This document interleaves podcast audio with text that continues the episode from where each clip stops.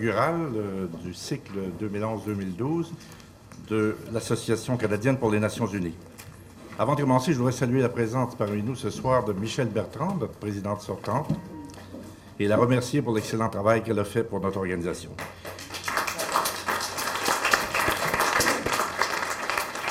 Remercier aussi, bien entendu, nos principaux euh, collaborateurs, l'UCAM, la Faculté de sciences politiques et de droit, la chaire Raoul Dandurand, d'études stratégiques et diplomatiques, le Haut Commissariat aux réfugiés des Nations unies, euh, le Conseil des relations internationales de Montréal, euh, le Centre collégial de développement de matériel didactique qui filme et rend disponible nos conférences, ainsi que Canadian Newswire et Telbec qui, qui ont bien voulu faire la publicité de notre conférence. Sans plus tarder, j'invite notre présidente, Mme Louise Lamar Pro, vous parlez.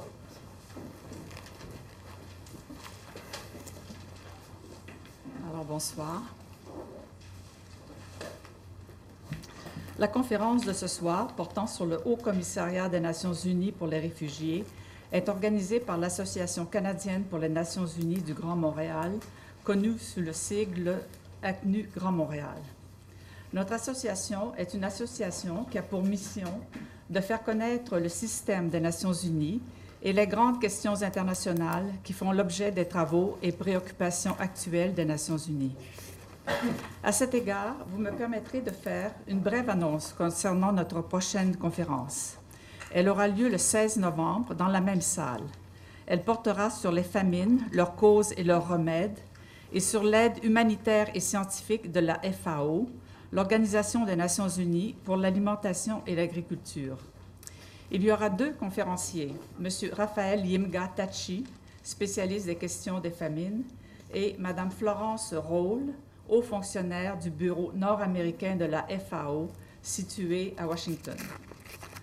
Pour devenir membre de notre association, il s'agit d'aller sur notre site internet acnugrandmontréal.com. Contrairement à ce qui est écrit ici, c'est .com. Et de cliquer sur Liens utiles. Toujours sur le même site, vous pourrez revoir cette conférence en cliquant également sur Liens utiles. La conférence, telle que mentionnée par euh, Michel Duval, est enregistrée et mise en ligne par le CCDMD, que nous remercions de sa générosité. Revenons au sujet de ce soir. Le Haut Commissariat aux réfugiés a été créé en 1950. Cette année est le 60e anniversaire de la Convention sur le statut des réfugiés et le 50e anniversaire de la Convention sur la réduction des cas d'apatridie. La, HCR s'occupe actuellement de 36,4 millions d'êtres humains déracinés. Nombreux sont les camps de réfugiés. Depuis 1959, on estime que le Canada a accueilli plus de 852 184 réfugiés provenant de partout à travers le monde. J'en profite pour remercier Citoyenneté et Immigration Canada pour la belle et intéressante exposition de photos et affiches sur des personnes réfugiées qui se sont intégrées à la société canadienne, exposition qui se trouve à l'arrière de la salle.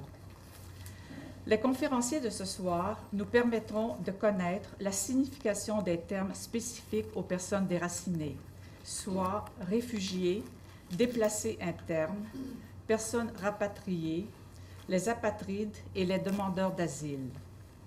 Les conférenciers nous décriront l'état de la situation des réfugiés à travers le monde en 2011, incluant les camps de réfugiés, et nous ferons part de la pensée actuelle du HCR au sujet de ces camps de réfugiés.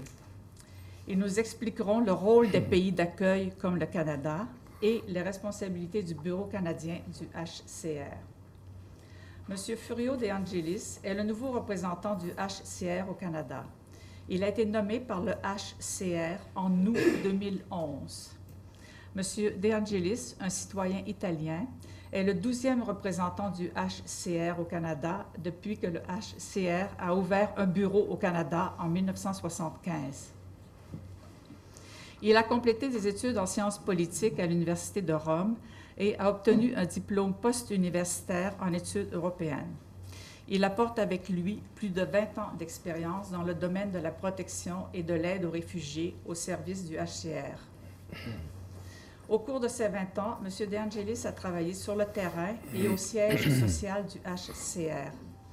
Ainsi, il a été représentant adjoint du HCR en Ukraine et au Kenya. Il a également été au service du HCR en Turquie, Pakistan, Croatie, Afghanistan et Yougoslavie. Au siège du, H- du HCR à Genève, M. De Angelis a occupé le poste d'administrateur principal au département de la réinstallation. Madame Denise Otis, qui sera notre deuxième conférencière, est membre du barreau du Québec depuis 1982. Elle est conseillère juridique au bureau de Montréal du HCR depuis 2004. Avant, Madame Otis exerçait en pratique privée, principalement dans le domaine du droit des réfugiés. Dans le cadre de ses fonctions actuelles, elle conseille la représentation du HCR à Ottawa sur la législation, procédures et pratiques du Canada à l'égard des demandeurs d'asile et réfugiés et sur les normes internationales de protection des réfugiés. Elle agit aussi en tant que représentante du HCR vis-à-vis les partenaires du HCR, soit les autorités gouvernementales et provinciales, paragouvernementales et les organismes communautaires québécois concernés. Elle fait aussi des missions d'urgence dans certains pays ravagés par des conflits internes. Monsieur De Angelis parlera le premier. Il s'exprimera en anglais. Madame Otis prendra la parole ensuite en français. Monsieur De Angelis comprend le français, donc les questions pourront lui être posées dans les deux langues. Monsieur De Angelis. Très bien, merci.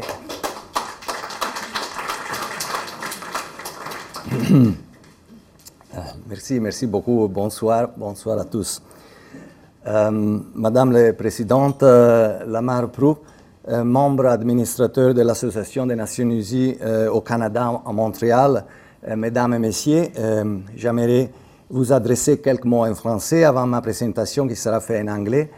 Seulement pour vous remercier d'être venu ici, un grand nombre à cette conférence sur les Nations Unies et particulièrement sur le Haut Commissariat des Nations Unies pour les réfugiés, son mandat et ses activités. Avant tout, je voudrais rec- reconnaître les efforts de l'Association des Nations Unies au Canada, la section de Montréal, pour engager les gens du Canada dans le travail et les défis des Nations Unies, qui représentent les sujets internationaux les plus critiques que nous rencontrons aujourd'hui. Euh, je suis arrivé au Canada pour prendre fonction euh, en tant que représentant de HCR depuis seulement deux mois et demi, mais hum, j'ai déjà eu l'occasion d'apprécier ici à Montréal, comme dans d'autres provinces aussi, la beauté de ces pays, bien sûr, la cordialité des gens et le respect accordé aux activités des Nations Unies dans le monde. Pour cela, je voudrais terminer cette petite introduction avec un grand merci au Canada et au peuple canadien pour le soutien et la sympathie accordée aux Nations Unies. Um, so uh, it's a pleasure to be here with you tonight in Montreal to speak about UNHCR, and especially this year because 2011 is a special year for UNHCR as it has been uh, recalled. Um, the agency is celebrating uh, the 60th anniversary of the 1951 Convention related to the status of refugees, the 60th anniversary as well of the foundation of UNHCR, and the 50th anniversary of the 1961 Convention on the Reduction of Statelessness, and moreover, the 150th anniversary of the birth of Fridtjof Nansen. Uh, Fridtjof Nansen was a, a polar explorer uh, from Norway. Most importantly, he was a scientist, he was a philanthropic, he was a diplomat, he was a great personality, but most importantly for us, he was the first High Commissioner for Refugees under the League of Nations in the early 20s. So I want to start by taking uh, these occasions to uh, draw your attention on to the existence of the Nansen Refugee Award, given that is an award that is given to an individual or an organization in recognition of extraordinary and dedicated service to refugees. It is a most prestigious uh, honor conferred by UNHCR, and more than 60 individuals so far, groups or organizations, have won the Refugee Award since the first one, who was Eleanor Roosevelt, became the first winner in 1954. Uh, as you know, Eleanor Roosevelt uh, was also the main force behind the Universal Declaration of Human Rights, besides being the spouse of President Roosevelt. This year, the, lau- the laureate is Nasir Salim Ali Al Hamairi from Yemen, who founded the Society for Humanitarian Solidarity, which provided life saving support to refugees coming in boats uh, in the Yemen southern uh, coasts. Uh, well, exceptionally, one year, the people of Canada received the award in 1986. And exceptionally, because as I said, normally it's given to individual organizations, but in 1986, the people of Canada, in recognition of their essential and constant contribution to the cause of refugees within their country and around the world. Canada was described then as a leading contributor to international humanitarian and refugee aid programs. Canada has, from the beginning, supported international efforts on behalf of refugees. It has one of the best records for resettlement of refugees and a leading UNHCR donor. The Governor General's office has accepted to lend the Nansen Refugee Award to the Montreal City Missions, and uh, we are very privileged to have the medal exhibited tonight here in this auditorium with us. And this is the original medal, which is normally with the Governor uh, General office. So, um, few words on uh, the foundation of UNHCR. The mandate lies in its statute, which is a General Assembly resolution dated December 1950. In addition, uh, General Assembly, ECOSOC, the Economic and Social Council, and UNHCR Executive Committee, uh, comprised of 85 UN member states, govern and have helped to shape UNHCR through resolution and activities for the last 60 years. Other, other elements shaping UNHCR work are contained in the 1951 Convention related to the status of refugees and in its 1967 protocol, in individual country agreements with government concluded by UNHCR regarding operation in countries where the organization maintains a presence, and also national legislation of a number of state parties to the Refugee Convention, which make direct mention of UNHCR in, um, in their text, and, and Canada, such as Canada, who has direct mention of UNHCR in the national legislation related to refugees. UNHCR advocates for the protection of some 43.7 million persons of concern, the highest number in the last 15 years, which includes 10.5 millions of refugees, 14.7 millions of personally internally displaced in refugee-like situation, internally displaced within their own countries, while to be refugees you have to be outside your own country. Moreover, 2.5 million of voluntary repatriated refugees, 12 million of stateless persons, and this is a conservative estimate, and also almost a million of asylum seekers. That means people seeking asylum before being recognized as refugees. However, in 2011, already 700 and 750,000 persons have become refugees. So we are seeing an increasing trend in the statistics. UNHCR is one of the world's principal humanitarian agencies, staffed with more than 6,123 personnel in 125 countries. More than 80% of its work takes place in the field, with 60% of our staff working in difficult and often dangerous non-family duty stations. Numerous partners within the UN system and non-governmental organizations assist UNHCR's work. UNHCR staff is governed by a strict code of ethics with regard to their professional conduct and behavior. A regular cycle of training relating to UNHCR code of conduct uh, is required for all staff. States are primarily responsible for providing protection and assistance to asylum seekers and refugees. As of, first, as of April this year, uh, we had 148 states uh, were party to either the Refugee Convention or the 1967 Protocol, with additional states offering asylum within their territories despite the lack of formal commitments um, thus demonstrating a broad-based acceptance of humanitarian and refugee protection principles. In countries where national authorities uh, are unable or unwilling to extend protection to refugees, UNHCR may independently implement operation then seek to address uh, uh, refugee uh, problem, such as promoting admission to, to the country, to the territory, undertaking refugee status determination, and assuring basic needs for uh, refugees and promoting durable solution. You can uh, imagine that in 2010, UNHCR received directly 89,500 applications for international protection. This is a large number. Um, compare, for instance, uh, Canada receives annually about uh, 25 uh, 25,000 applications uh, for international protection. Um, so this is a, a, a, heavy burden that is put on UNHCR in countries where the countries do not belong to the international treaties regulating refugee protection.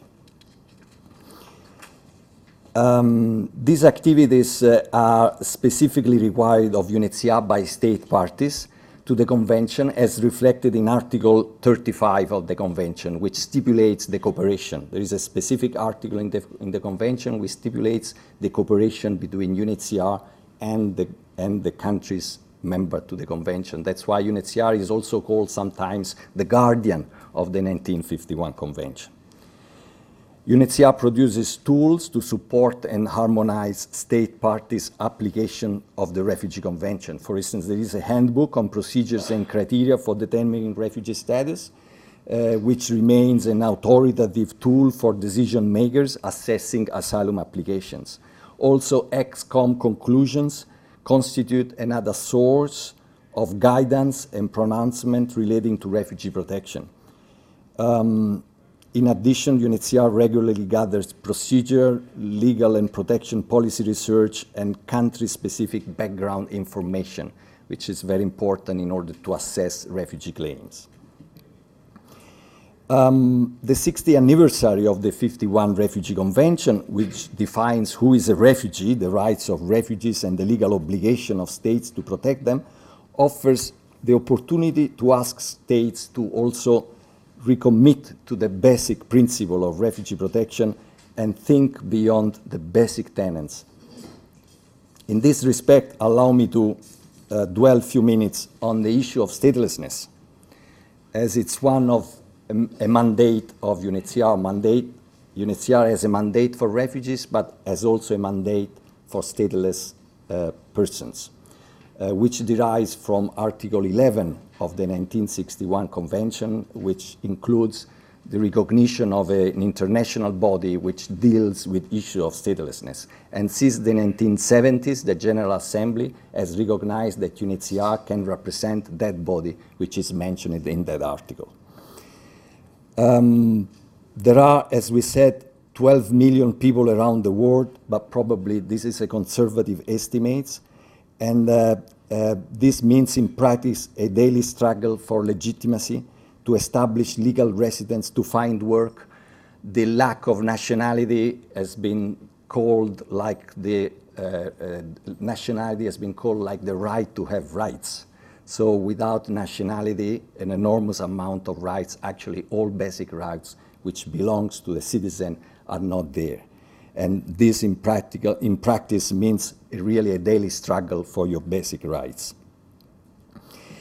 UNHCR estimates, however, that at the current rate of ratifications, which are three ratifications per year, more or less, we will need another maybe 50 years before we can talk about a truly assumption of responsibility from states to reduce stateless problems. So the, in the commemoration, UNHCR appeal for a global uh, recognition of statelessness and appeals to state to sign the convention and, uh, and, and, be part of these global efforts. The state commemorations, these commemorations will culminate in December with the ministerial meeting in Geneva, in which states would be asked to pledge their commitment to operating in a manner that would change the course of refugee protection and statelessness in a positive way. and to develop an action plan for the period to come, for the future. So refugee protection uh, is a global concern and a common uh, uh, trust. This means that responsibility for it is shared, not individual. It also means that unless it is a share, should it is a shared widely, it may be borne by no one. This is one of the salient lessons of the last six years from UNHCR perspective, and burden sharing is a common thread within international protection. Um, how is the situation today, however? I think there have been some progress that we will see it. UNHCR and states have adopted a joint agenda for protection. Already in 2002, we are in the implementation of this agenda. This agenda is an ambitious yet practical program of action to improve the protection of refugees and asylum seekers around the world. It is intended to serve as a guide for concrete action not only by UNHCR, but especially by governments, NGO, and other partners. Although not a legal binding, into, legal binding document, the agenda has also a very important guidance role and has initiated a 10-point plan of action which is increasingly employed by UNHCR and by states to improve management of asylum and migration linked movements, the mixed migration movements when refugees who escape persecution in countries are mixed with economical migrants, and that's the highest challenge in front of authorities when it's a matter to distinguish who is uh, leaving a country because of economic uh, reasons and who is leaving a country because he's forced to leave the country by persecutory situations. Um, we talked about durable solution, and one important durable solution is resettlement. I think uh, we have to say something in that respect, given the importance of resettlement also in Canada and for Canada. In this field of resettlement, uh, there is improvement with respect to the number of countries which now participate in resettlement efforts. Uh, now there are 24 countries are offering resettlement places. I think this is a, a, quite a large number which has especially increased in the last few years. Resettlement departure have, however, decreased in 2010, amounting to 73,000 compared to over 84,000 in, in 2009. This is also due to the fact that UNHCR submissions have been, in the last year, superior to the number of places put at disposal by resettlement country. And so backlogs in the processing of resettlement ca cases were created. Resettlement places are still offered at an insufficient number by countries when measured against the need. The reality is that for every 100 refugees in need of resettlement, only 10 are resettled each year. Um, in view of, um, in another area of, um, which is becoming increasingly important because in view of the prolonged nature of several major international conflicts, refugee experience is becoming increasingly protracted for millions of people worldwide. UNHCR defines a protracted refugee situation when a large number uh, of, of, for instance, 25,000 or more of people are stuck in exile for five years or longer. If this happens for, if someone is a group of refugees is for five years or more, that becomes a protracted refugee situation which needs a particular attention. The High Commissioner started an initiative in 2008 to call the world's interest in the plight of persons locked in protracted displacement, with some situation now resolved and others not, but moving positively forward. Quoting the High Commissioner here, I'd like to say uh, one refugee without hope is too many. You may have seen this PI line, which is increasingly present in UNHCR uh, PI and advocacy work. Um, one is too many. The world is failing these people, leaving them to wait out the instability back home and to put their lives on hold indefinitely. Developing countries cannot continue to bear this burden alone, and the industrialized world must address this imbalance. We need to see increased resettlement quotas. We need accelerated peace initiatives in long-standing conflict so that refugees can go home. This was a quote from a recent uh, High Commissioner presentation at the last uh, ExCom committee, which actually happened just at the beginning of this month in Geneva. Um, protracted displacement disproportionately affect women and youth. This was spotlighted through the series of regional dialogues with women and girls, which was organized as part of the 60th anniversary events from last year to still going on in several countries of the world. These dialogues underline the critical importance of effective and sustained engagement with refugee communities in developing protection strategies. The women share the harsh reality of their lives in refugee camps and urban sites with clear sightedness and candor. They describe the impacts, including sexual and gender based violence, of lack of documentation, overcrowded and unhealthy shelter arrangement, inadequate health service, and lack of educational opportunities and unsafe and poor quality of school. Um, these challenges lead me again uh, to, the, to the problems we have ahead in 2011. Um, the world for many millions remain a very insecure place. Hazard is not an abstract concept, but in many situations an ever-present, proximate and lethal threat. There were unfortunate incidents also of refoulement uh, uh, during the last years in many countries of the world, and this means when refugees are returned forcibly to the country from where they escaped in order to seek safety and asylum. This has happened in many countries of the world, including Europe, Asia, the Middle East. Uh, non-refoulement is a principle in refugee law that concerns the protection of refugees from being returned to the place where their lives and freedoms could be threatened. Urban refugees and asylum seekers are a growing protection challenge. As numbers increase, programs to secure protection, health, housing, and education are costly and not always supported, as well as resettlement and repatriation remain a small uh, possibility uh, for a very few refugees. Um, Education, for instance, is one area which uh, represent one of the highest priority of refugee. Also because education has a vital role to play in protection and also in the ability to find solution, to find a durable solution. Access to education is, although limited. Refugee enrollment in primary school is only 76% globally and drops to 36% at secondary level girls are a particular disadvantage. In East Africa, in the Horn of Africa, for example, only five girls are enrolled for every 10 boys. Refugee education is also generally of low quality due to high teachers pupil ratios and a lack of teacher training.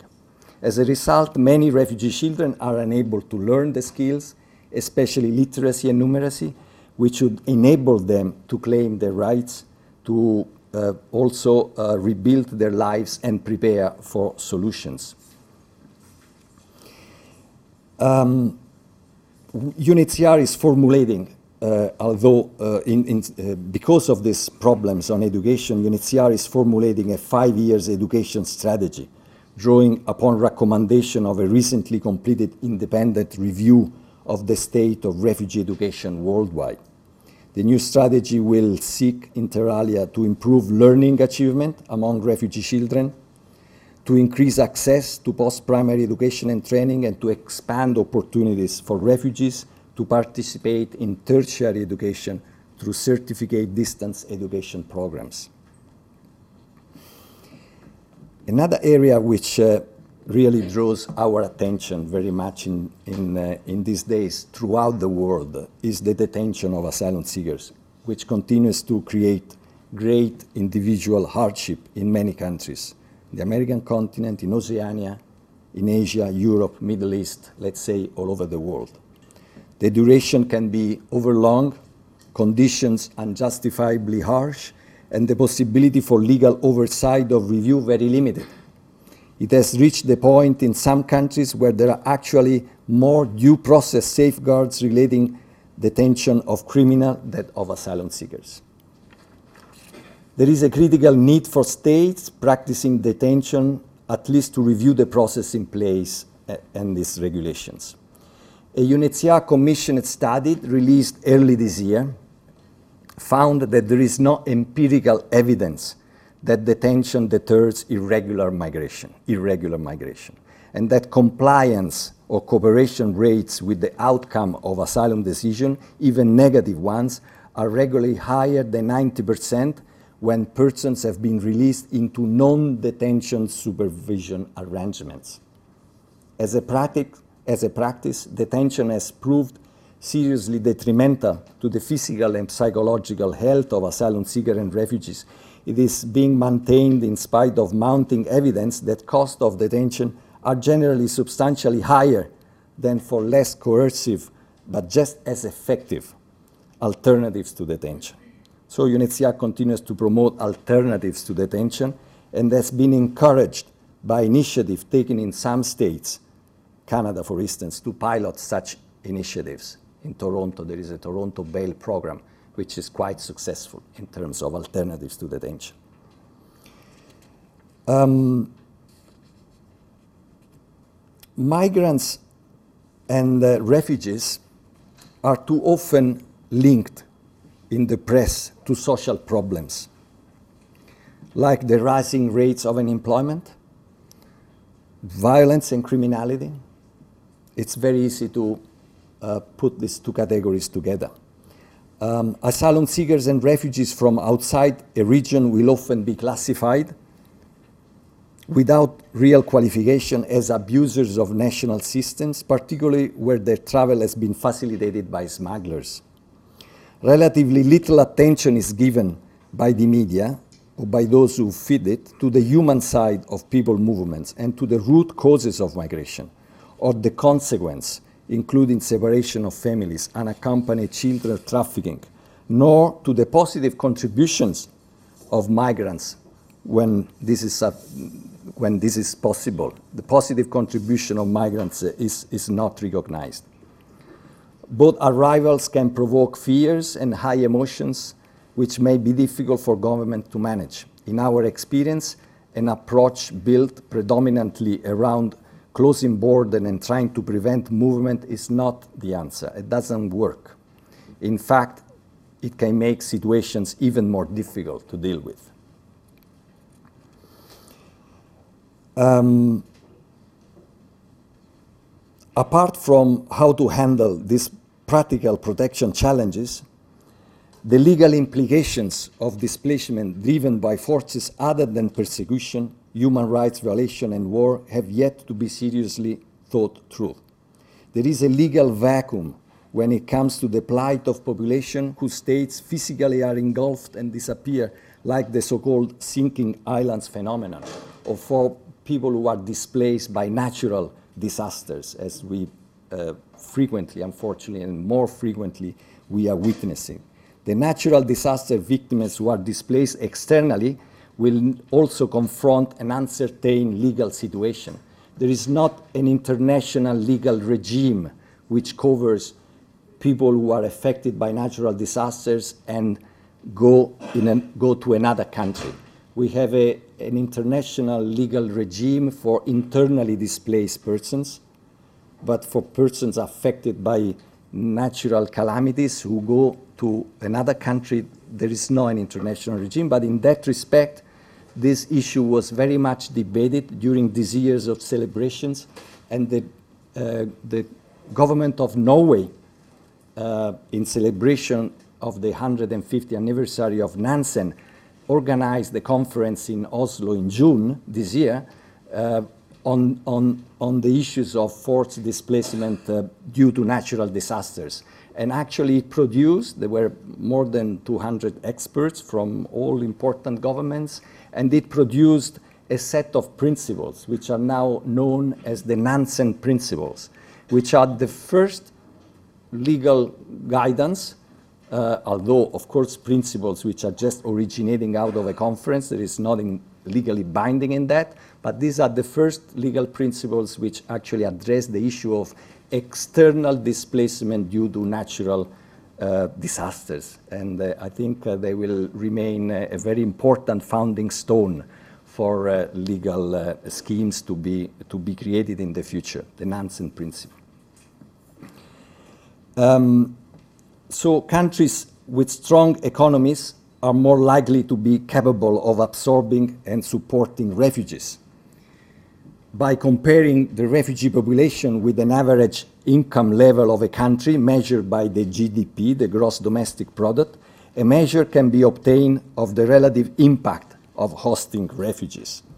The reality is that among the 20 countries with the highest number of refugees according to that measure, all these 20 countries are developing countries, including 12 least developed countries. At the end of 2010, Pakistan had the highest number of refugees compared to its national economy, followed by the Democratic Republic of Congo, Kenya, Chad, Syria, Ethiopia. The first developed country, compare always to its economy and to the GDP, is Germany in the 25th place. So, following the uproar, so we, we are seeing that the situation is uh, very much unbalanced on the countries who host the refugees in spite of their weak economy situation. So, uh, following also the, uproar caused by the Arab Spring, as it is being known to be called this year, and the, also conflict in Ivory Coast and Somalia, which continues. Numbers may be increasing, but developing countries will most likely continue to receive the heavier burden. Countries like Canada are very important for supporting international protection. In 2010, as we already mentioned, some uh, 12,000 government assisted refugees and privately sponsored refugees were resettled to Canada as permanent resident. And that number may increase in the future uh, as the government has pledged more resettlement places. Um, as for asylum seekers, uh, in 2010, uh, more than 32,000 claims for asylum were finalized, were processed, and 38% of that number received a positive answer. The number of claims has diminished due mostly to the imposition of visas against Mexico and Hungary, two main source countries, Mexico and Czechoslovakia, and, uh, pardon, Czech Republic, Czech. Uh, uh, there, there, were two main uh, source countries for asylum seekers. Um, the the number of applications, if I well remember out of my mind, for the first six months of uh, 2011 is uh, 11,500. So will, in terms of asylum applications, will remain at the end of the year, if, of course, trend is confirmed, around the 20, between 20 and 25,000. Um, Canada maintains a liberal asylum policy as reflected in the broad definition of the term refugee included in the Immigration and Refugee Protection Act, the IRPA, which incorporates element of the definition contained in the Refugee Convention. This is important. And UNHCR exercises its supervisory responsibility in Canada according to Article 35 of the Convention, which has also been incorporated into the legislation, as we said, through IRPA. Um, UNHCR consults with government interlocutors on legislative, legislative, regulatory, procedural developments, observes and comments on Canadian policy and practice, promotes best practices in line with international standards, including on best interest of child, gender, and age mainstreaming, vulnerable applicants and detention, and works with non-governmental groups to monitor developments and makes the marches with government as required. Canadian authorities regularly share draft policy and operational documents with UNHCR seeking input regarding conformity with international obligations. So UNHCR commentary highlights linkages and gaps between national legislation and international standard refugee convention. So we have a very healthy and solid relation with the Canadian authorities. UNHCR is joined also by a range of effective refugee advocacy group in Canada in its work of strengthening public understanding and building more sympathetic environment for refugees and asylum seekers. This is particularly important where Parliamentary Standing Committee on Citizenship and Immigration devotes significant portion of its work to studying refugee issues. And advocacy work and advocacy groups are very crucial and very prominent in this debate. So Canada is an advocate uh, of multilateral action. And that's very important. Multilateral action is the basis and the spirit of, of, of the system of the United Nations. And through multilateral action, United Nations can be used and serves at its best.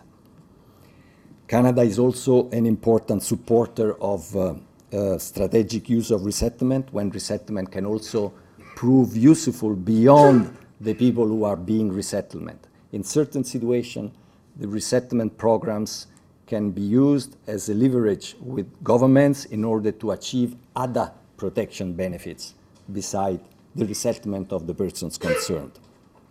It continues also Canada to be an instrumental support for the Mexican Plan of Action, which seeks to address displacement issues in the Americas in a comprehensive manner. For all these reasons, Canada is an important partner for UNHCR. This is also why it is important for UNHCR to maintain a presence in the country. And uh, with this, I will uh, uh, close my presentation here. I will ask Denise uh, to uh, say something more on the role and the responsibility that UNHCR has here in Canada. I will remain at your disposal for any question you would like to pose to me. Thank you.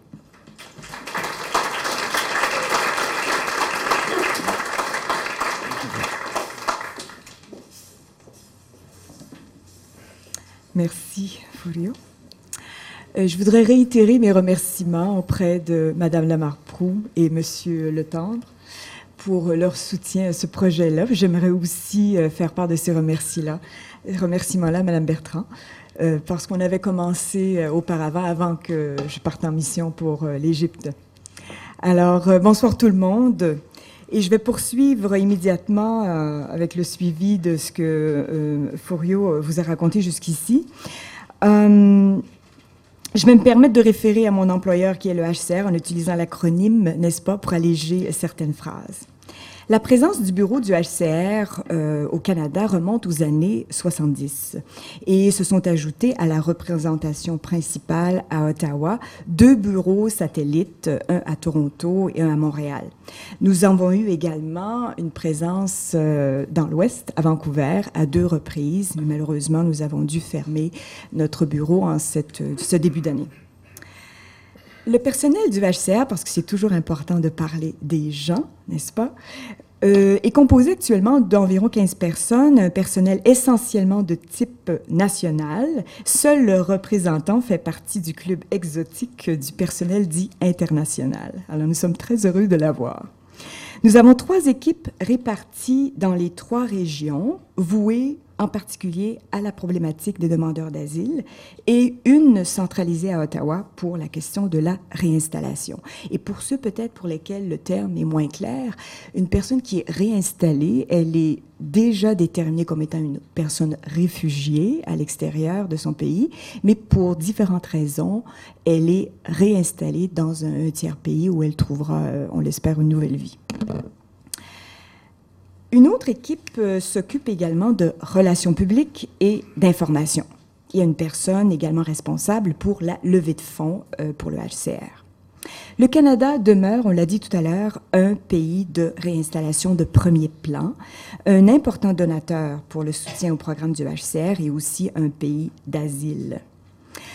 Il est aussi un membre très actif du comité exécutif du HCR, ce qu'on a appelé tout à l'heure EXCOM, Executive Committee. C'est le comité exécutif et c'est vraiment là où se prennent les décisions au niveau même de l'interprétation en matière de protection internationale.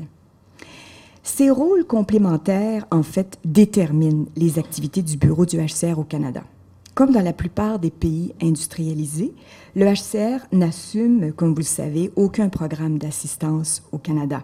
Le gouvernement fédéral et les provinces partagent la responsabilité de répondre aux besoins matériels des demandeurs d'asile et des réfugiés.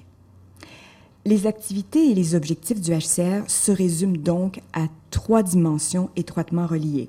La protection, la réinstallation des réfugiés et la mobilisation du public et des gouvernements pour soutenir les réfugiés et le mandat du HCR.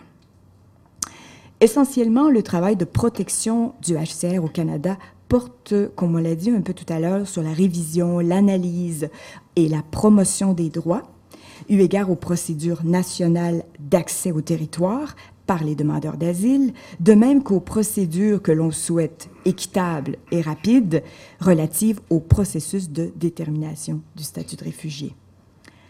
Pendant aussi la première année de la mise en œuvre de l'entente des pays tiers sûrs entre le Canada et les États-Unis, vous en avez sûrement entendu parler dans les médias, le HCR a été intensément impliqué en tant qu'observateur et il a depuis intégré un suivi particulier de cette entente dans ses activités de surveillance régulière au port d'entrée terrestre.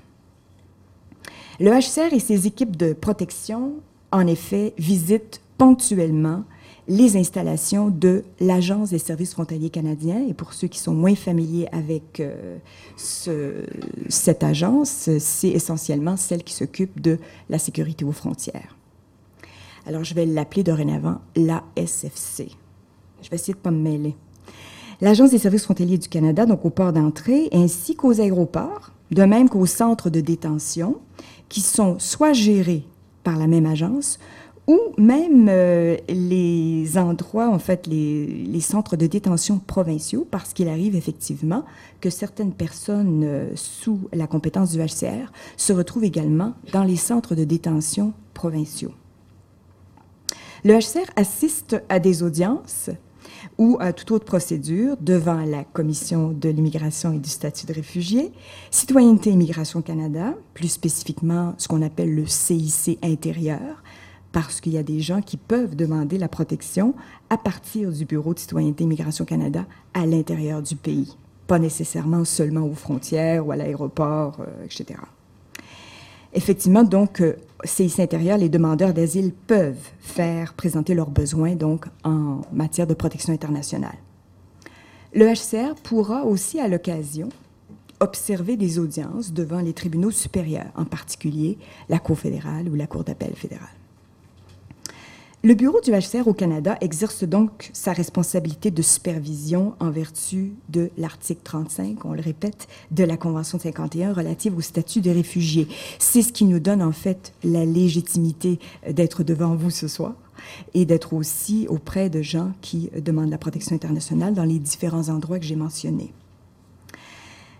La Convention, l'article 35 de la Convention, en fait, a été incorporé de plusieurs manières dans la législation nationale, c'est-à-dire la loi sur l'immigration et la protection des réfugiés, en particulier l'article 166, qui euh, mentionne nommément le HCR comme pouvant être présent durant les audiences, qui sont à huis clos, bien sûr, pour faire l'observation directe des procédures devant le tribunal. Notre bureau peut aussi, en vertu de la même autorisation légale, observer les procédures à huis clos des contrôles de motifs de détention, ce qu'on appelle en, mauvais français des, des, révisions de détention, detention reviews. Parce que vous savez que les demandeurs d'asile peuvent être détenus, soit pour des raisons d'identité, de risque de fuite, on craint qu'ils ne se présenteront pas aux procédures à laquelle ils sont convoqués, ou pour des raisons de criminalité. Et j'ouvre une petite parenthèse pour vous dire que en grande partie, de façon majoritaire, au niveau statistique, les demandeurs d'asile sont détenus pour des raisons d'identité.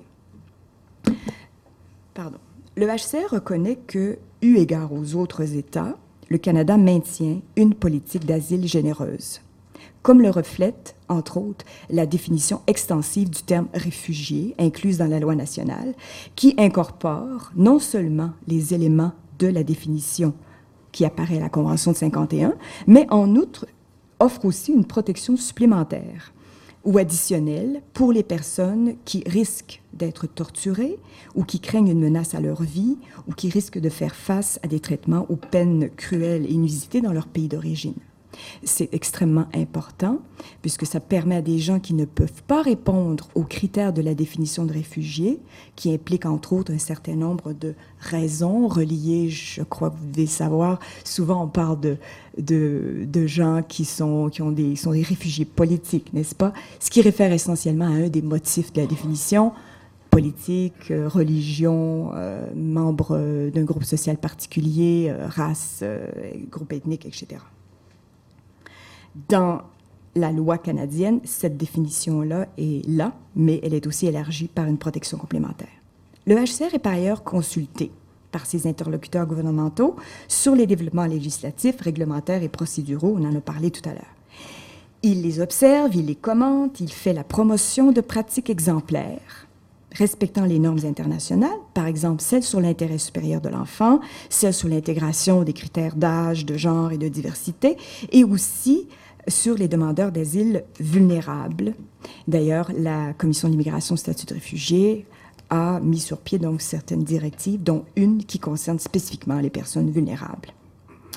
Et aussi celle qui concerne la détention.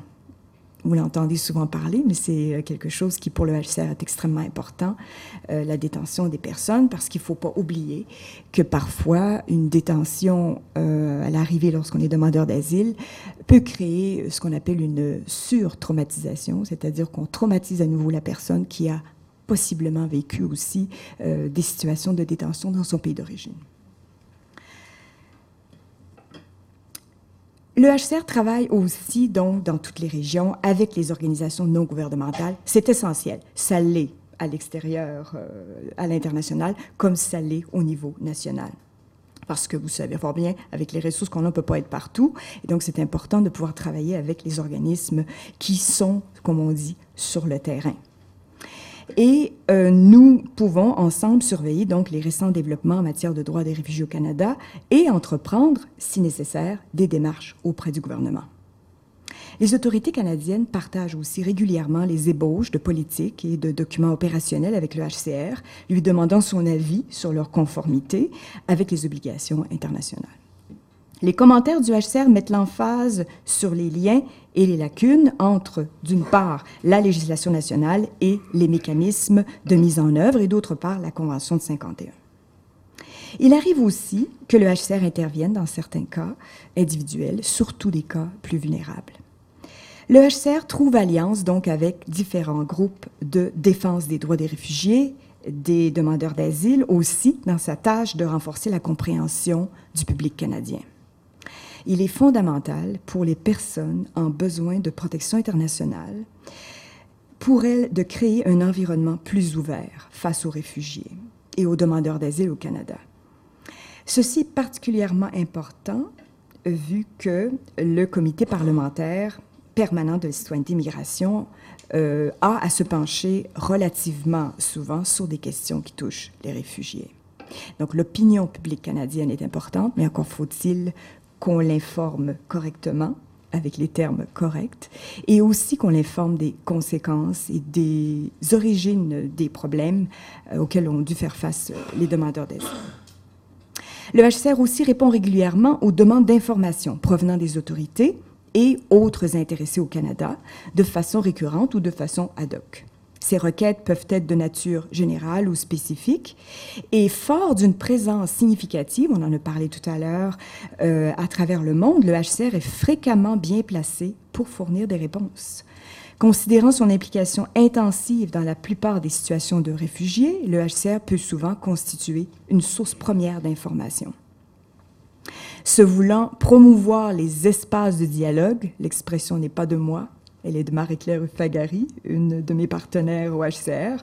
Le HCR non seulement offre ses ressources pour la formation à ses différents partenaires, soit le gouvernement, le milieu juridique, les ONG, le milieu académique, les réfugiés, les demandeurs d'asile, et il met sur pied annuellement des ateliers sur un sujet, d'intérêt commun en matière de droits des réfugiés pour idéalement y dégager des recommandations. C'est ainsi qu'on aura mis sur pied des ateliers sur l'intérêt supérieur de l'enfant, sur aussi la représentation désignée, c'est-à-dire les personnes qui accompagnent, qui sont désignées par le tribunal lorsqu'ils ne comprennent pas la nature du processus ou lorsqu'ils sont mineurs. Et aussi, on prépare bientôt euh, un atelier qui va toucher la question de la patridie, parce qu'elle est fort importante, comme vous avez pu en être convaincu tout à l'heure. Je vous remercie de votre attention.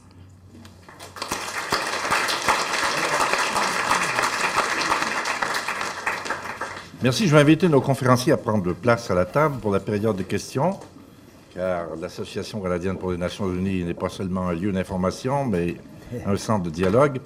Alors, il y a un micro ici installé pour euh, cette fonction et je commence à prendre des questions euh, pour nos deux conférenciers qui décideront euh, qui doit répondre. Alors, y a-t-il des questions Oui, je... Madame. Okay, well, first, first I would like to thank our, our two guests. It's very interesting, and I, I'm sure, like everyone in the room, I applaud the noble, the noble goals of the UN. Um, of course, the unfortunate reality is that there is a huge discrepancy between the noble aims and the gritty on the ground uh, compromises, failures, and so on. Um, and uh, it seems to me, and I, am sure Canada has lots to be proud of, but you know we also have a long way to go.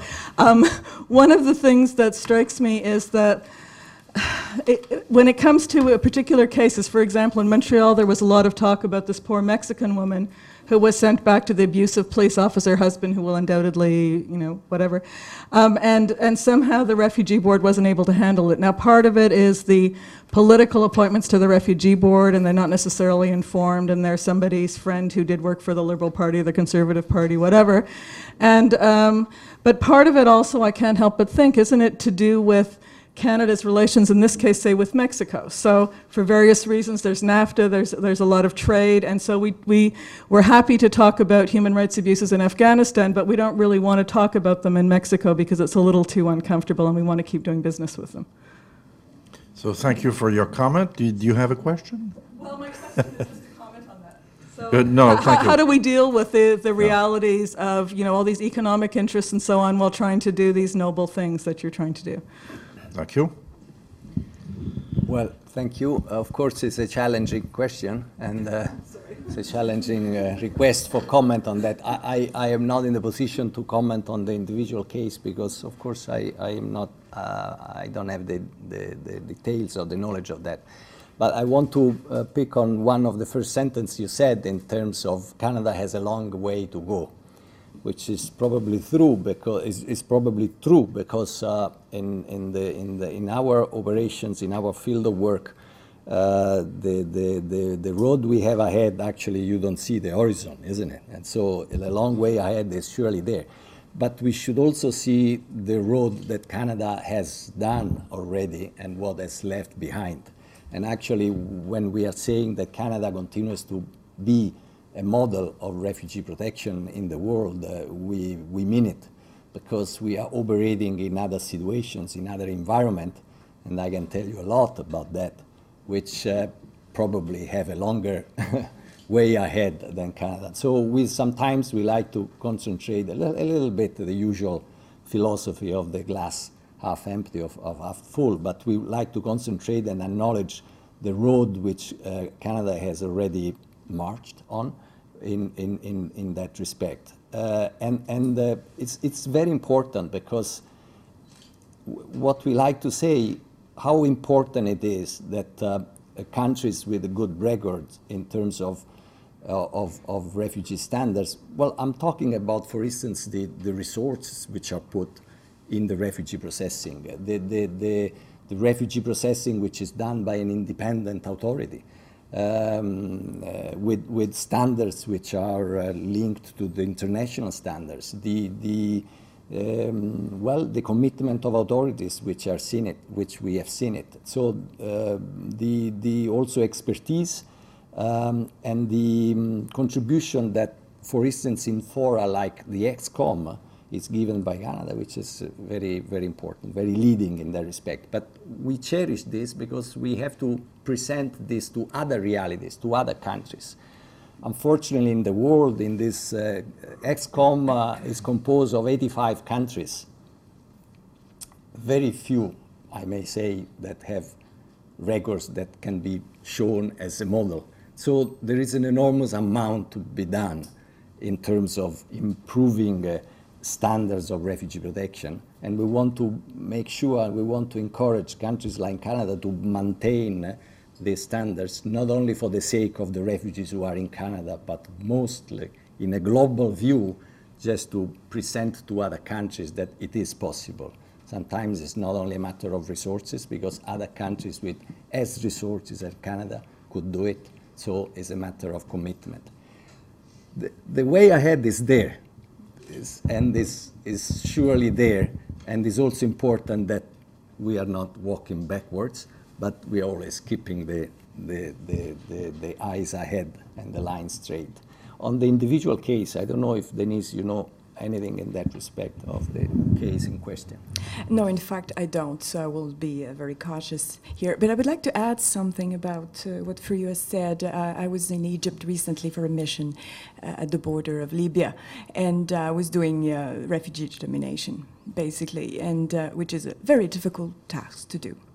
Um, and I, I, found out, and, and, this also I conveyed the message to the uh, Immigration Refugee Board, that when I was there uh, and when I was looking for information, uh, what was coming out was the information uh, that had been researched by Canada actually throughout all the years of uh, experience.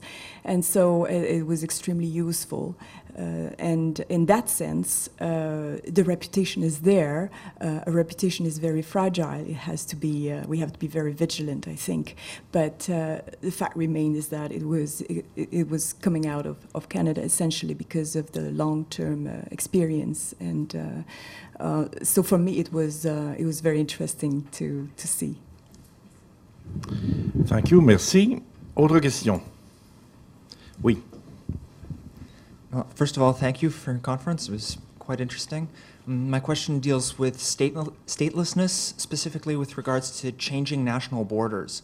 There's a case that immediately comes to mind. An acquaintance of mine was born in what is now Uzbekistan, but in 1992, when the Soviet Union dissolved, was living and working in Russia. Now, to the Russian authorities, he was an Uzbek citizen and therefore had very few rights in Russia. However, the Uzbek authorities saw him as Russian. My question is um, what is UNHCR and also in the ex-Soviet republics, what have they done in that, in these sorts of cases? And, you know, how does UNHCR deal with statelessness arising from changing borders? Thank you. Well, in, in the 90s, I, I, have to say, and mainly due to the dissolution of Soviet Union and other, a few other uh, geopolitical uh, uh, earthquakes which happened in, in those years, the issue of statelessness really jump ahead in terms of, uh, as you said, uh, uh, practical cases and uh, a lot of people who found themselves with the dissolution of states trapped into the into crack, uh, falling into the cracks because countries were putting up national legislation and uh, in, in those years every country was very much focusing in building up their nationhood eh? and so sometimes this was done against the principle of inclusion, but more reinforcing the core element of their nationhood. So it developed a lot of studies and a lot of intervention. There was a CIS conference which was created immediately in the early 90s, which lasted for the entire decade in the 90s in, in, in, uh, in that respect. And what UNHCR did was participating in the legislation, in the drafting of, legis- of nationality legislations. And I have to say that it was quite of an interesting moment because, as you may remember, if you remember, but you are very young, I don't know if you remember, but uh, for people who remember, countries uh, who, who were coming up to the international scene were very eager to belong to the international community. So, for instance, they were very open to UNHCR participation. They immediately signed the 1951 convention, the other conventions. Of course, they were very eager to come to the, to the, uh, to the, to the scene. And so UNHCR had a good, had, had a good ride in that respect and uh, had a lot of, of uh, participation. And I have to say that certain national legislations with respect to citizenship were actually drafted by us. Then, of course, the devil is in the details, and so sometimes when you go in the details, again, that principle of, of building your nationhood was coming back very strongly, but was very positive, the intervention of UNHCR. They, they, they, it, now, I, I can't quote uh, figures, but an enormous amount, the large caseload of statelessness originating from uh, uh, the dissolution of Soviet Union uh, gradually going down. There are, of course, still problems related in the Baltic, in the Baltic republics, uh, but uh, you know now they are in the EU, so it's another, it's another uh, dialectic there, another um, set of, um, of, of dialogue. Um, but I wanted to say that the main uh, argument that UNHCR had in those years, besides drafting national legislation, was actually the 1961 convention. Uh, because uh, there are two conventions, as you know, on statelessness. The, 1954, uh, the 1954 relating to the status of, of stateless persons, which is a twin conventions with the 1951 convention related to the status of refugees. Actually, they were drafted in the same time, and they were supposed to be adopted at the same time. But then, and they, if, you, if you read, the, they are absolutely the same. There is a definition in Article 1, there is the obligations in Article 2, and from Article 3 to the end is a list of rights for refugees and for stateless persons. So they were called the twin conventions. But then in the 1950s, um, the, the issue of European refugees was very big at that time because all the world was focusing on resolving the problem of European refugees as a result of Second World War. And so there was an acceleration with respect to pushing forward the 1951 convention with respect, in respect to the other one. So this is one.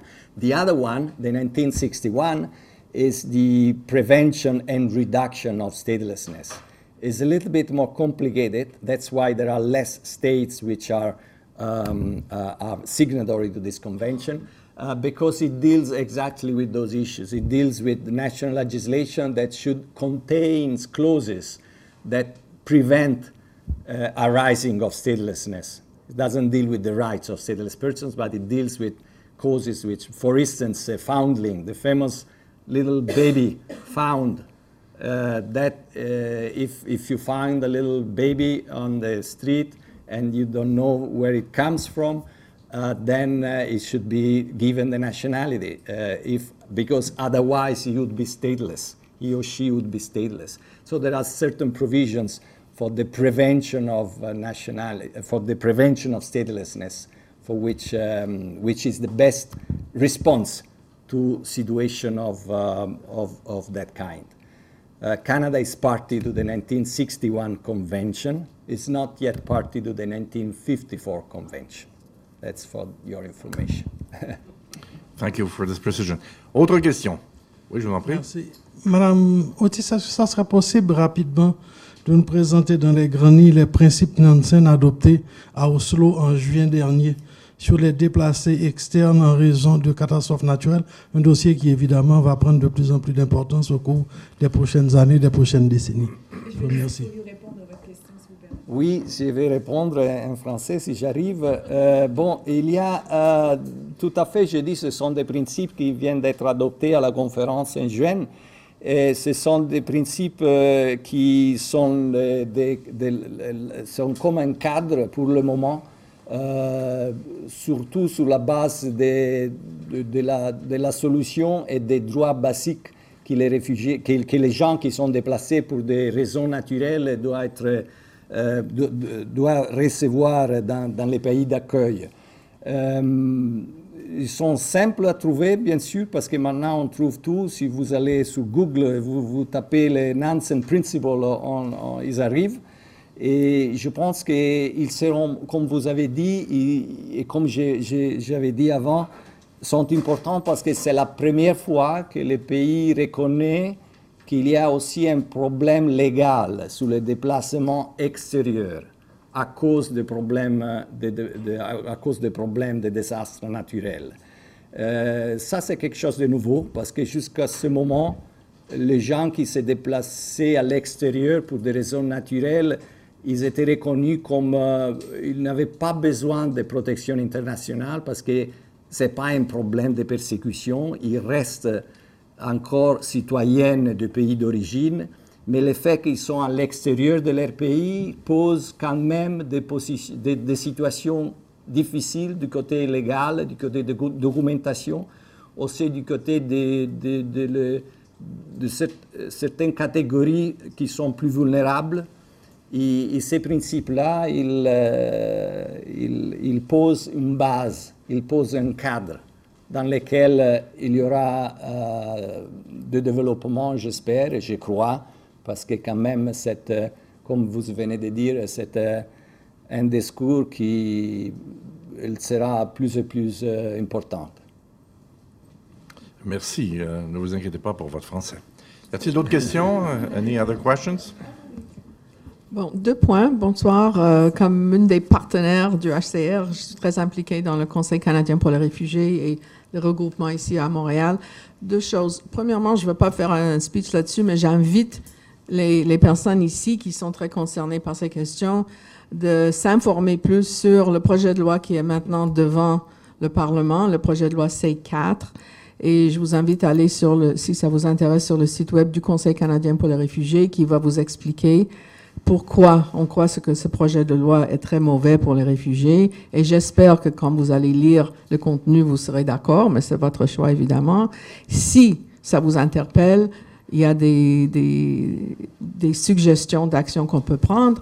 À quel point, pour vous dire que une des choses qui va arriver avec ce projet de loi, c'est plus de détention, détention non sans révision pour les réfugiés qui sont euh, des victimes de passeurs, mais c'est les réfugiés qui vont payer.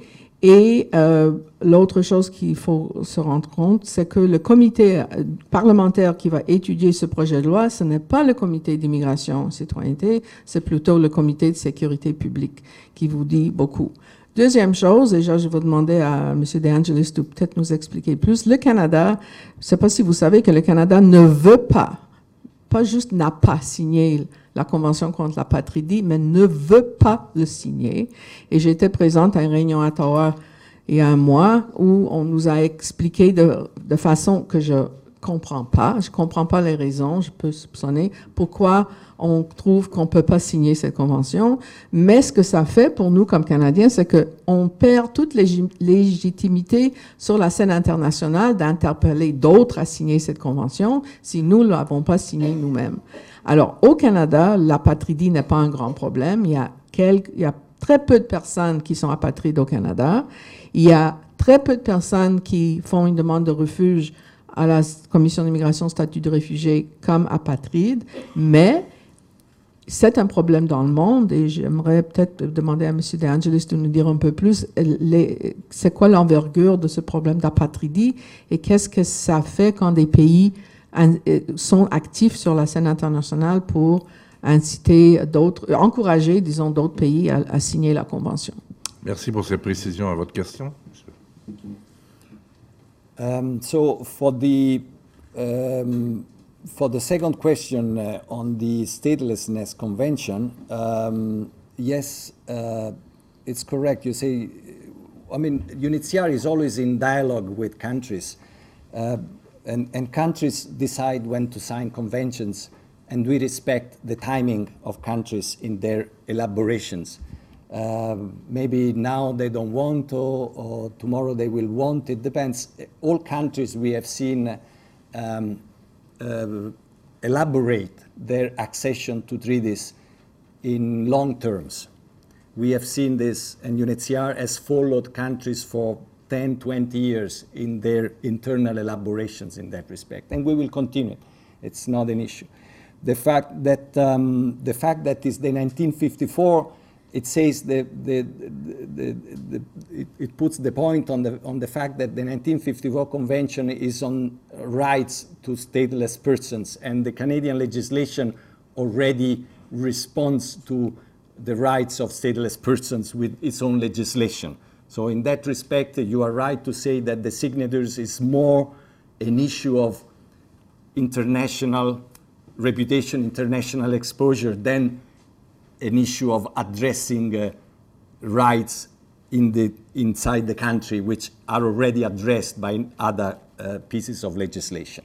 So it's very important because model, international model, we believe very much, as I said before, that countries uh, like Canada should maintain the model in order to advocate to other countries what's the best to do in international protection. So that's for the second question. As regards the first one, yes, of course, we, we, we are fully aware of the legislation, and this is part of UNHCR role and mandate to work together with governments. UNHCR is an inter is part of the United Nations system, and the United Nations is an intergovernmental organization. We work with governments, we work through governments, and we work in a sense for governments. We just work with governments in order to help them facilitate their process in terms of uh, international standards and international criteria. We are very much in contact with, uh, with the appropriate uh, level of authorities in respect to that legislation. Has not yet come to the parliamentary debate, for which UNHCR has not yet um, uh, pronounced, let's say, publicly, officially, uh, its commentary, which does exist. And so it will come a moment in which, uh, in which UNHCR will uh, present uh, its comments uh, to the Parliament, to the committee, as you said, to the committee, and probably will be soon because it probably will be referred to the committee in the next few days or couple of weeks, from what we understand. So for the moment is a, is a, is a, is a debate which is coming, which is um, between UNHCR and the government, and uh, we are trying to be as close as possible to understanding the government's positions in this, in this field and, uh, and also to present uh, UNHCR's uh, comments in, uh, for this legislation. Thank you for this very precise answer. I have room for one more question. Une dernière question, s'il vous plaît. J'aimerais revenir peut-être sur certains commentaires qui ont été faits par rapport aux histoires qu'on entend souvent euh, des personnes qui sont des demandeurs d'asile qui ont épuisé un petit peu tous les recours et qui finalement se font expulser après plusieurs années. Donc euh, peut-être, Madame Otis, vous pouvez euh, commenter le système actuel de demande d'asile du Canada avec les nombreux recours et les délais qui sont impartis. Comment est-ce qu'il se compare avec euh, les systèmes d'autres pays similaires? Est-ce qu'ici, on a plus de recours? Est-ce qu'ici, les délais sont réellement euh, plus élevés? Et justement, faut-il vraiment réduire euh, ces délais-là, selon vous? Moi, je connais pas les systèmes des autres pays. Okay. J'ai un petit problème ici. Moi, je connais pas vraiment beaucoup les, pro- les, les, euh, les régimes d'autres pays. Euh, je connais. Pardon Sur quel sujet euh, Sur euh, le sujet. Euh, bon, vous. Nous, où est-ce que vous êtes Vous êtes parti? Ah, pardon, excusez-moi. Vous nous demandez de commenter sur le système, mais en faisant une comparaison avec d'autres. Écoutez, sincèrement, j'ai je n'ai pas les compétences pour répondre parce que je ne connais pas vraiment. J'ai à peine abordé celui des États-Unis que je trouve déjà assez complexe. Par contre, il y, a, y a certains recours. Il n'y en a pas. On a déjà su demander qu'il y en avait eu 36. Il n'y en a pas 36. Il y en a un certain nombre. Et en plus, je dirais que la nouvelle législation qu'on connaît sous C.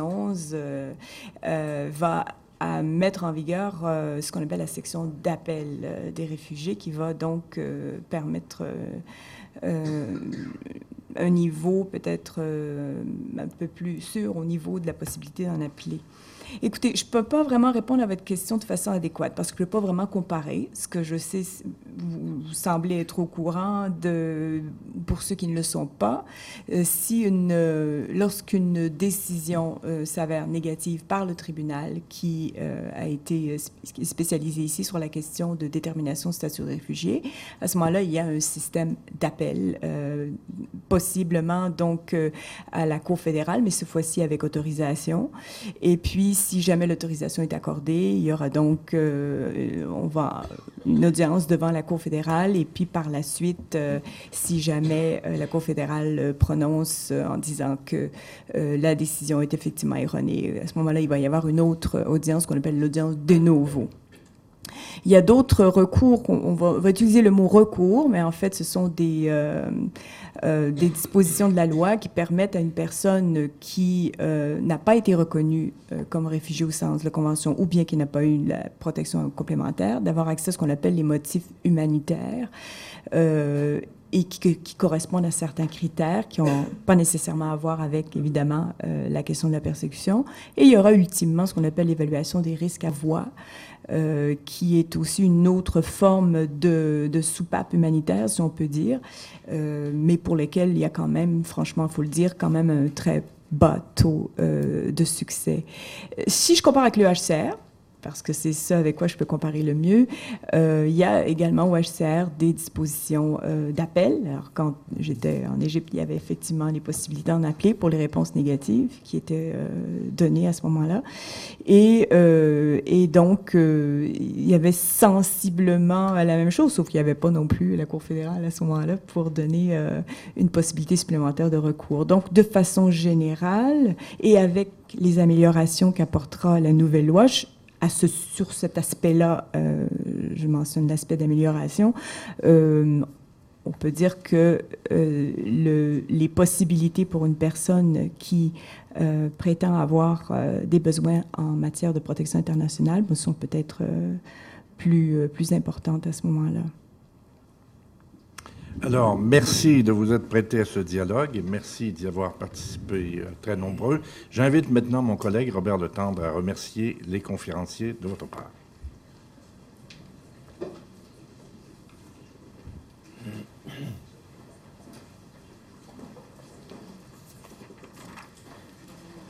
Eh bien, en votre nom à tous, j'aimerais remercier M. De Angelis et Mme Otis. Euh, dans ma vie, une des choses qui m'a vraiment le plus... Vous savez, dans la vie, il y a des choses qu'on n'oublie pas. Et quand j'étais diplomate, je me souviens d'être allé chercher euh, au Congo un réfugié en prison qui n'avait pas son titre de transport. Donc, on a vu le représentant du HCR qui a donné un titre de transport et donc est allé chercher cette personne-là en prison et de l'avoir amené dans un avion et il venait au Canada. Et ce sont des choses qu'on n'oublie pas. Et dans les exposés ce soir, un des aspects qui m'a le plus euh, touché, c'est justement, malgré tous ces problèmes juridiques très complexes, de sentir la préoccupation pour les personnes, d'éduquer ces réfugiés, de leur donner euh, un, un mieux-être, euh, de voir à, à ce qu'ils puissent euh, s'épanouir comme personnes. Et euh, évidemment, a, on aurait pu être ici pendant des heures parce que le HCR, on le sait très bien, c'est des camps partout dans le monde, une logistique absolument euh, inouïe. Euh, et le HCR, ça fait ça, mais aussi ça prend le temps de réfléchir à l'avenir, ça prend le temps d'avoir cet intérêt profond euh, pour les personnes qui sont dans cette situation de, de réfugiés, de déplacés internes, d'apatridie. Donc, euh, euh, vraiment, merci beaucoup de votre présentation ce soir. Euh, je pense que nous avons tous compris que le HCR, c'est l'ONU à son meilleur. J'aimerais juste vous dire aussi, vous inviter à voir l'exposition derrière de Citoyenneté Immigration Canada. C'est très touchant, honnêtement, de voir l'histoire de ces gens qui ont été accueillis au Canada. Euh, bon, on n'est pas très cocorico au Canada, mais vraiment, euh, je pense qu'on peut. Il y, a, deux ans, j'étais à un réveillon de Noël chez des gens qui sont des Canadiens d'origine russe venus ici après la Deuxième Guerre mondiale. Euh, on ne fait pas tellement ça dans les familles québécoises, mais le, le taux s'est porté au Canada et il était bien senti. Donc, il fallait voir l'émotion de ces gens-là qui ont été accueillis. Et qui ont pu refaire leur vie. Alors, c'est ça que le HCR rend possible et c'est ça que la générosité d'un pays comme le Canada euh, rend possible. Une dernière annonce. Vous avez des annonces à, à, sur les murs à la sortie pour le show des réfugiés. Euh, c'est le 25 novembre et c'est organisé pour le bénéfice de deux organismes, euh, Save the Children et le projet Refuge. Le projet Refuge, qui est un, un organisme, c'est une maison qui accueille des réfugiés. Euh, je pense que si vous vous imaginez réfugié, le fait de pouvoir mettre les pieds dans une maison où vous êtes accueilli, c'est tout à fait considérable. Alors, euh, je pense qu'il y a des représentants qui sont dans la salle. Alors, je vous invite à les encourager. Euh, Monsieur De Angelis, Madame Atis, merci, merci beaucoup. Merci, merci.